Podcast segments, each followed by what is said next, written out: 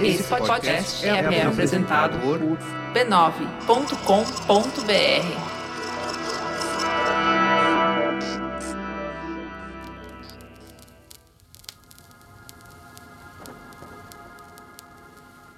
É indiscutível a contribuição negra para a consolidação do futebol brasileiro como esporte de massa. Sem um protagonismo negro no futebol do Brasil, não teríamos as cinco estrelas na camisa da seleção. Cinco estrelas que representam cinco títulos em Copas do Mundo. E mais do que isso, simbolizam a hegemonia brasileira no esporte que foi inventado por ingleses. Mas mesmo assim, a trajetória do negro brasileiro na história do futebol é marcada por avanços e retrocessos. E muitas vezes se confunde com a própria história do negro no Brasil. O negro teve que conquistar o seu espaço na sociedade brasileira após a abolição quase que à força.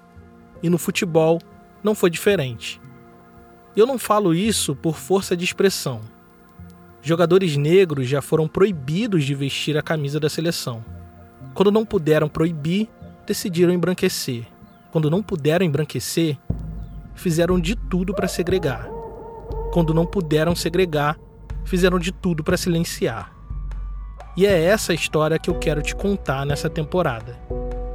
A história de como o negro brasileiro venceu Copas do Mundo enquanto derrubava barreiras raciais. Meu nome é Thiago André e esse aqui é o História Preta. Você está ouvindo a temporada Copa em Preto, episódio 1: Preto sai, branco fica.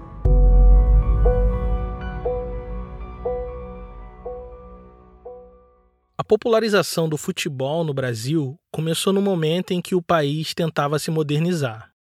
E fazia isso tentando reproduzir aqui os costumes da Europa. Era o início da República, o nascimento de um novo Brasil que muito recentemente tinha abandonado ideias atrasadas, como a escravidão e a monarquia. Esse Brasil precisava mostrar para o mundo que estava caminhando na direção das nações ditas civilizadas.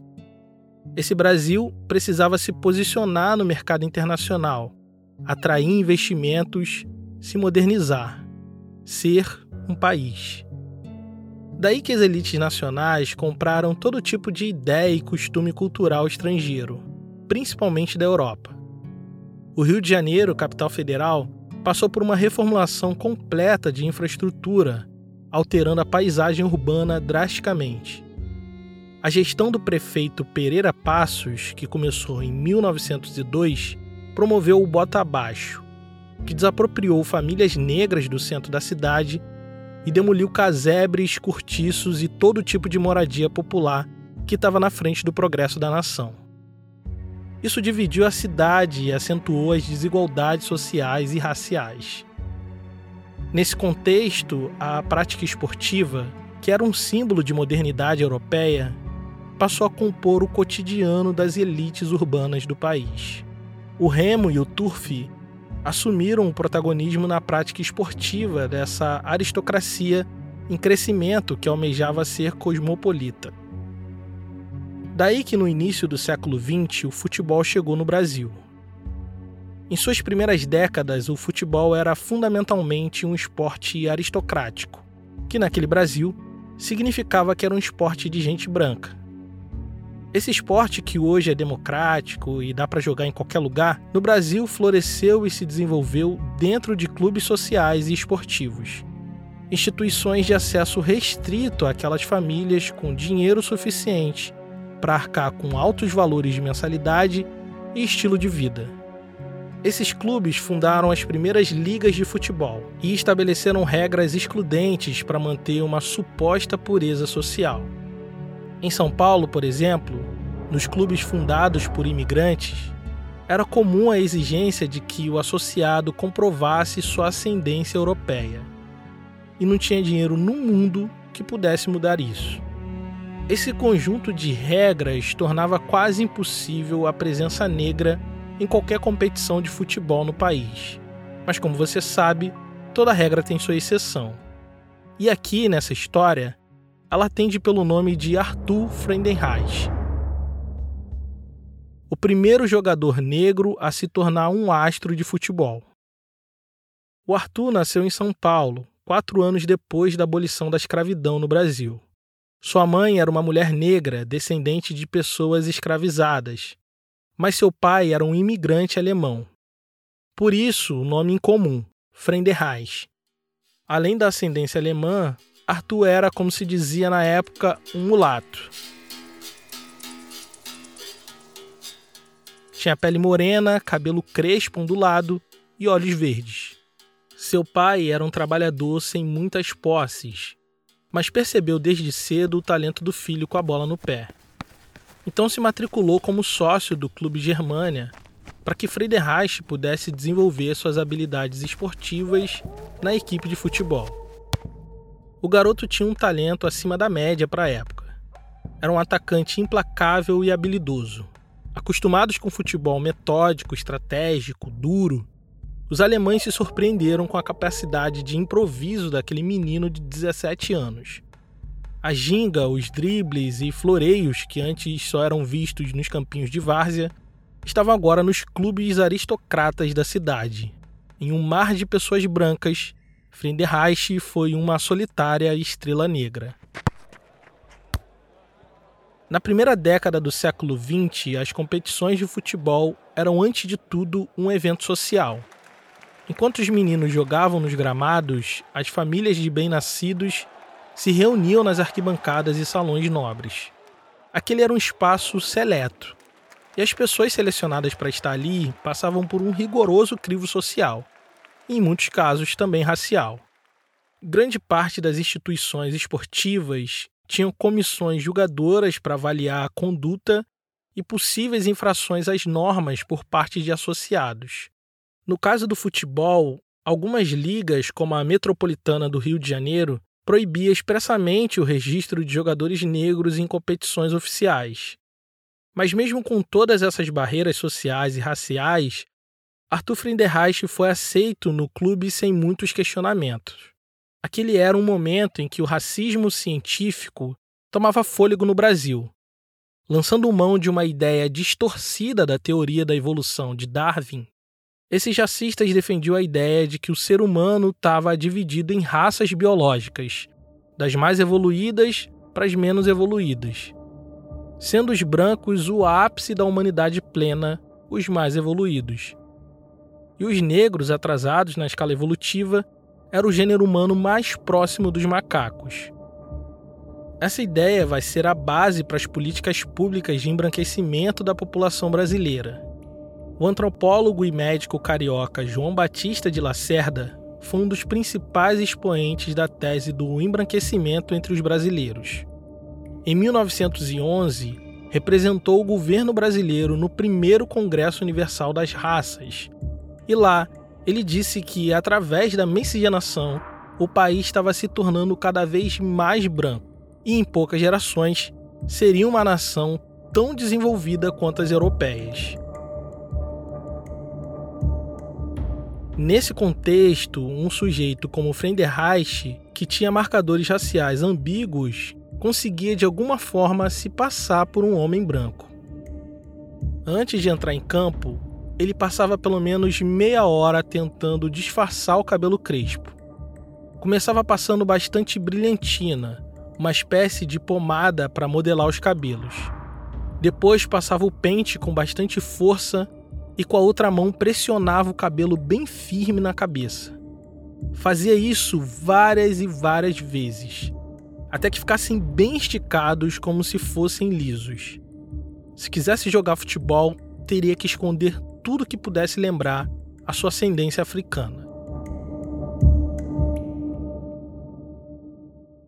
Com cabelo esticado, olhos verdes, habilidade para o futebol e um sobrenome alemão, a aristocracia do clube estava disposta a fazer vista grossa para o tom da sua pele.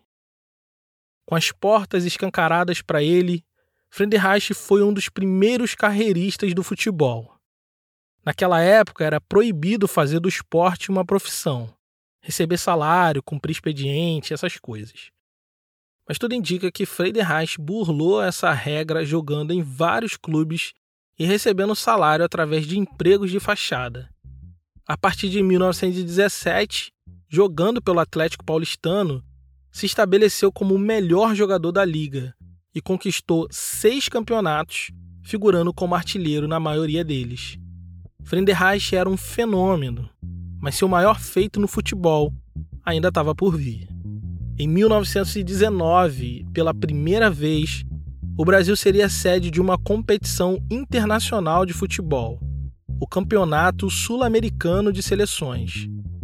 Depois da Primeira Guerra Mundial, as seleções nacionais de futebol passaram a ser vistas pelos governos como uma importante ferramenta de afirmação da identidade nacional. A maneira mais prática de unir o povo de uma nação era estimular a torcerem pelo seu país competindo contra outras nações. Ainda não existia a Copa do Mundo, que teria sua primeira edição só em 1930. Então essas competições entre países vizinhos cumpriam uma função parecida com a da Copa do Mundo. Por isso, países sul-americanos decidiram criar o seu próprio campeonato em 1916. E na segunda edição, empresários brasileiros ligados ao Fluminense e membros do governo fizeram lobby para que o Brasil fosse o anfitrião. E conseguiram.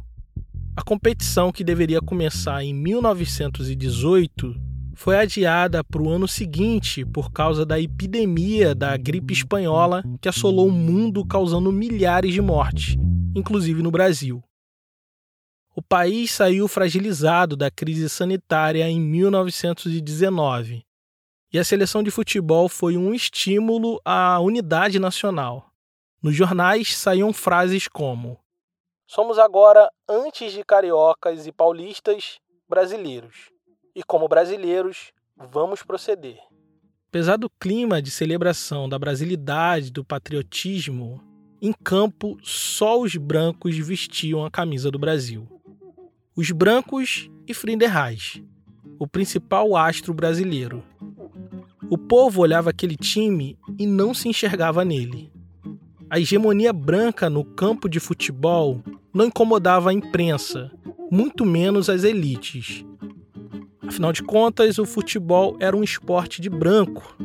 O próprio Friedenreich, ao que tudo indica, não se via como negro. Na década de 30, se tornaria popular o amistoso Brancos contra Negros, promovido pelos jogadores das ligas. Friedenreich sempre jogou no time dos brancos. Não há nenhum indício de que ele se identificasse como uma pessoa negra. Então, para todos os efeitos, aos olhos do público, aquela era uma seleção totalmente formada por brancos. Ninguém pensava em preto para jogar futebol. Até aquele ano, só branco tinha ganhado os campeonatos no Rio e São Paulo. Flamengo, Fluminense, o Paulistano, só tinha gente branca. E naquele campeonato sul-americano, novamente os brancos iriam brilhar. Era isso que eles achavam. Só não estavam contando com um sujeito chamado Isabelino Gradim.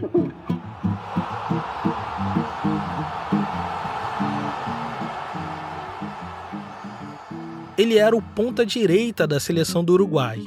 Um homem de pele escura, cabelo bem crespo, indiscutivelmente preto. No Uruguai eram dez brancos e um preto. Um preto que jogava mais que todos os brancos. Gradim era a negação em carne e osso da ideia tão difundida no Brasil da superioridade racial dos brancos. O homem era bom de bola. Os jornais não demoraram para fazer alarde sobre o jogador preto que estava botando os brancos no bolso e liderando a seleção uruguaia. Não existia rádio na época e quem não conseguia assistir o jogo ao vivo acompanhava pelos jornais. Em pouco tempo, o único jogador preto do campeonato ganhou o coração do povão brasileiro. Os negros do Brasil não tinham muitos motivos para amar a seleção de brancos, mas Gradim se parecia com eles e logo foi alçado como líder extraoficial da nação. Mas esse amor logo iria se acabar. É o que vamos ouvir assim que voltarmos.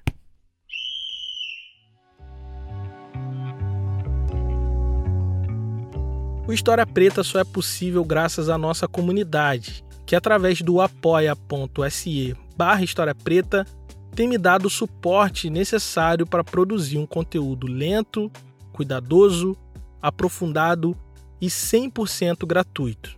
Com uma assinatura de R$ reais, você financia esse projeto e, em troca, recebe uma newsletter com dicas que aprofundam seu conhecimento. Além disso, recebe acesso ao grupo secreto e episódios exclusivos para apoiadores. Acesse apoia.se barra História Preta e nos ajude a continuar resgatando memórias esquecidas de nossa história. apoia.se barra História Preta.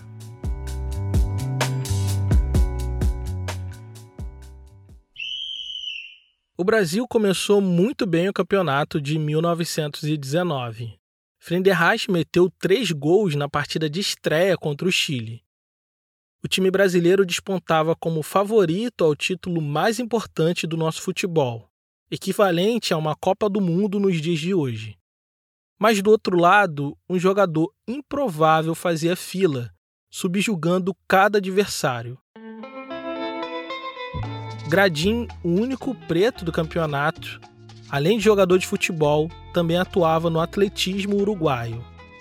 Incansável em campo, foi protagonista de todas as vitórias da Celeste. A imprensa foi responsável por aquecer o público para a final que estaria por vir. Narrou em detalhes cada gol de Friedenreich e cada drible de Gradim. O entusiasmo pelo campeonato foi crescendo a cada jogo. A torcida empolgada encheu o estádio do Fluminense, onde aconteceram todas as partidas do campeonato. Povão torcia por Friedenreich, mas amava Gradim. Mas no dia 25 de maio, o amor acabou.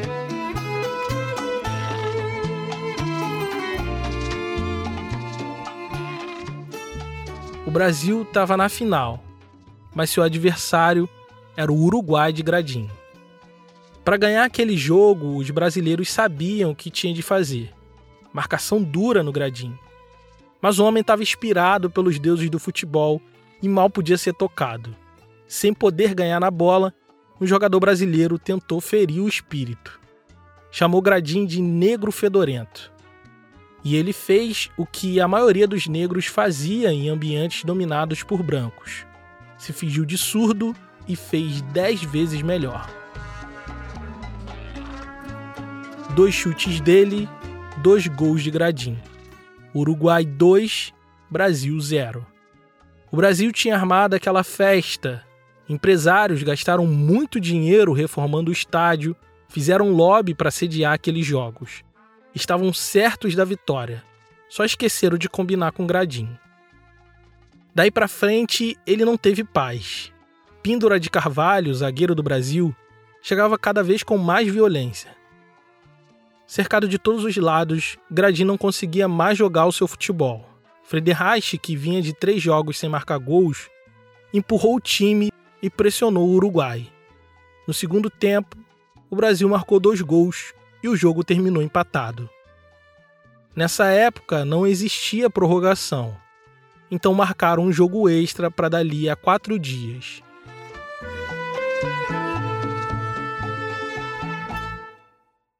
O futebol já tinha virado uma febre nacional e contaminado toda a cidade. Pessoas foram às ruas para comemorar a quase vitória do Brasil. Nenhum esporte até então tinha sido capaz de mobilizar tantas pessoas no seu entorno. No dia da partida extra, Gradin não jogou tão bem. Já Frenderreich fez a sua melhor atuação. Sozinho, ele marcou o gol que garantiu a vitória de 1 a 0 para o Brasil. Naquele dia, os brasileiros sentiram o gostinho de ser o melhor time da América. A seleção conquistou seu primeiro grande título internacional, mas essa não foi a nossa maior vitória. O impacto social de ter dois jogadores negros como protagonistas do campeonato mais importante do continente foi irreversível. Que negro podia jogar futebol, todo mundo já sabia, Cada campinho de várzea em time de operário tinha pelo menos três ou quatro deles. O que ninguém sabia é que um negro poderia ser um astro, o melhor entre os melhores. E quem sabe um dia até ser o rei do futebol. Nos anos que se seguiram, o Brasil experimentou uma febre de gradins. Todo garoto negro jogando futebol acima da média era chamado de gradim. Surgiram dezenas de gradins pelos campeonatos no Brasil afora. E por muito tempo, até a década de 50, gradim era um apelido muito comum entre jogadores negros. Se por um lado isso mostra uma certa desumanização de pessoas negras, que quase nunca têm nome, e aos olhos da imprensa são todos iguais, por outro, mostra o tamanho do impacto cultural de um jogador estrangeiro que inspirou meninos negros por causa da sua excelência no que fazia. Depois do jogo, Friedenreich se consolidou como o primeiro ídolo do futebol brasileiro. A vitória de 1 a 0 sobre o Uruguai levou o povo às ruas e inspirou canções, como é o caso do choro chamado 1 a 0, de autoria do Pixinguinha. Friedenreich era a vitória do legítimo brasileiro, que não é branco nem é negro. Muito pelo contrário. Pelos corredores e salões nobres do país, se espalhava a ideia de que o Brasil vivia uma perfeita harmonia racial. Que, diferente dos outros países, aqui o branco, o negro, o indígena conviviam em paz. E para eles, a maior prova disso era a miscigenação. O Brasil fabricou a figura do mulato e fez dele um orgulho nacional. O resultado de uma sociedade em perfeito equilíbrio racial.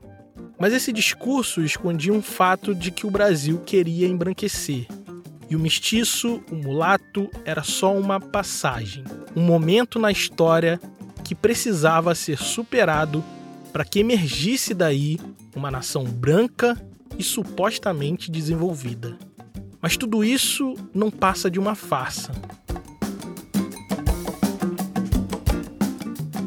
E a própria vida do Friedenreich é a prova disso. Ele saboreou a vitória, dançou nos salões nobres, vestiu o melhor fraque, mas não por muito tempo. Dois anos depois, em 1920, o Brasil foi disputar mais um sul-americano. Dessa vez, o país sede era o Chile, e a seleção não se saiu muito bem. Na verdade, foi sua pior campanha até ali. Perdeu de 6 a 0 para o Uruguai de Gradim. A maior goleada sofrida pelo Brasil, que seria desbancada só em 2014 com aquele 7 a 1. Antes de voltar para casa, o time parou em Buenos Aires para disputar um amistoso contra a Argentina. Lá, os jogadores foram recebidos com uma charge racista publicada pelo jornal A Crítica. No desenho, os jogadores do Brasil eram retratados como um time de macacos. E o texto que acompanhava dizia o seguinte: Já estão os macaquitos em terras argentinas. Essa tarde teremos que acender a luz quatro da tarde para vê-los. Se há uma gente que nos parece altamente cômica, é a brasileira. São elementos de cor que se vestem como nós e pretendem se misturar à raça americana, gloriosa por seu passado e grande por suas tradições. No século XIX, a Argentina passou por um forte processo de embranquecimento racial que exterminou quase completamente a comunidade negra. Eles se orgulhavam de sua brancura e suposta superioridade racial na América do Sul. Aquilo era uma afronta aos brasileiros, principalmente porque eles eram quase todos brancos, com exceção de Friedenreich. Ofendidos com o insulto, alguns jogadores decidiram boicotar a partida, mas a CBD, antiga CBF, fez questão de manter o jogo. O Brasil perdeu de 3 a 1, mas aquela derrota teria um sentido bem mais cruel que isso.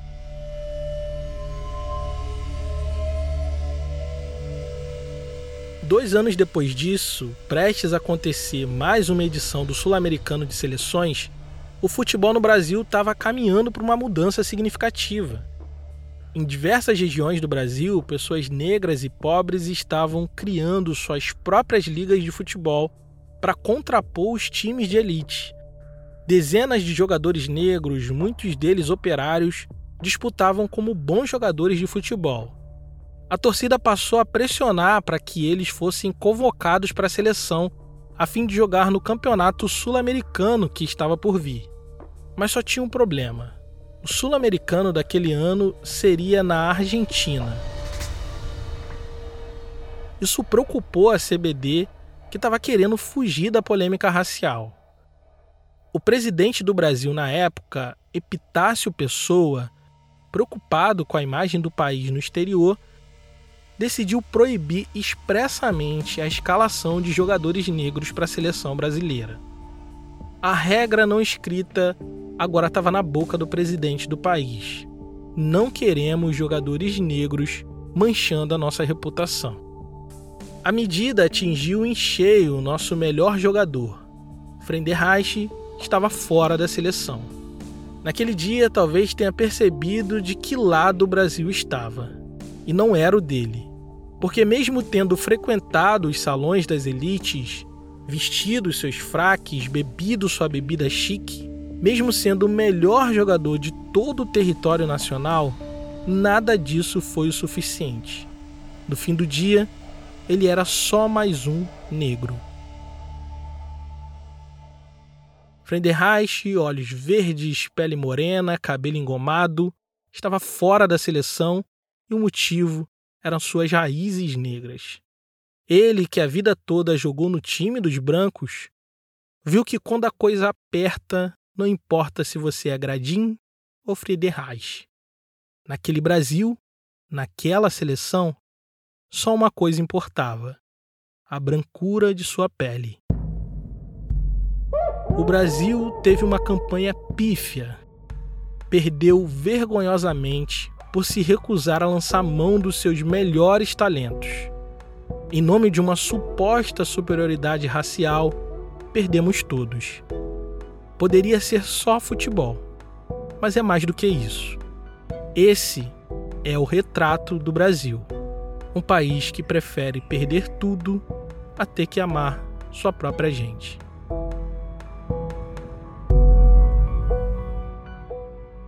Esse podcast é uma produção História Preta, e esse episódio só foi possível graças à contribuição generosa de nossos apoiadores. Se você gosta do nosso trabalho, considere nos apoiar em apoia.se barra História Preta. Caso queira fazer um apoio pontual, nossa chave Pix é historiapreta.gmail.com. Esse episódio teve edição de som de Caio Santos, da Griot Podcast, e sonorização da Janaína Oliveira, do Negras Linhas. A trilha sonora original é de Jonatas Cristino. A identidade visual é de Raimundo Brito e Estúdio Duna. Gerência da comunidade, Carolina Ferreira. Eu sou Tiago André e pesquisei, roteirizei e apresentei esse episódio. Obrigado por ouvir e até a próxima.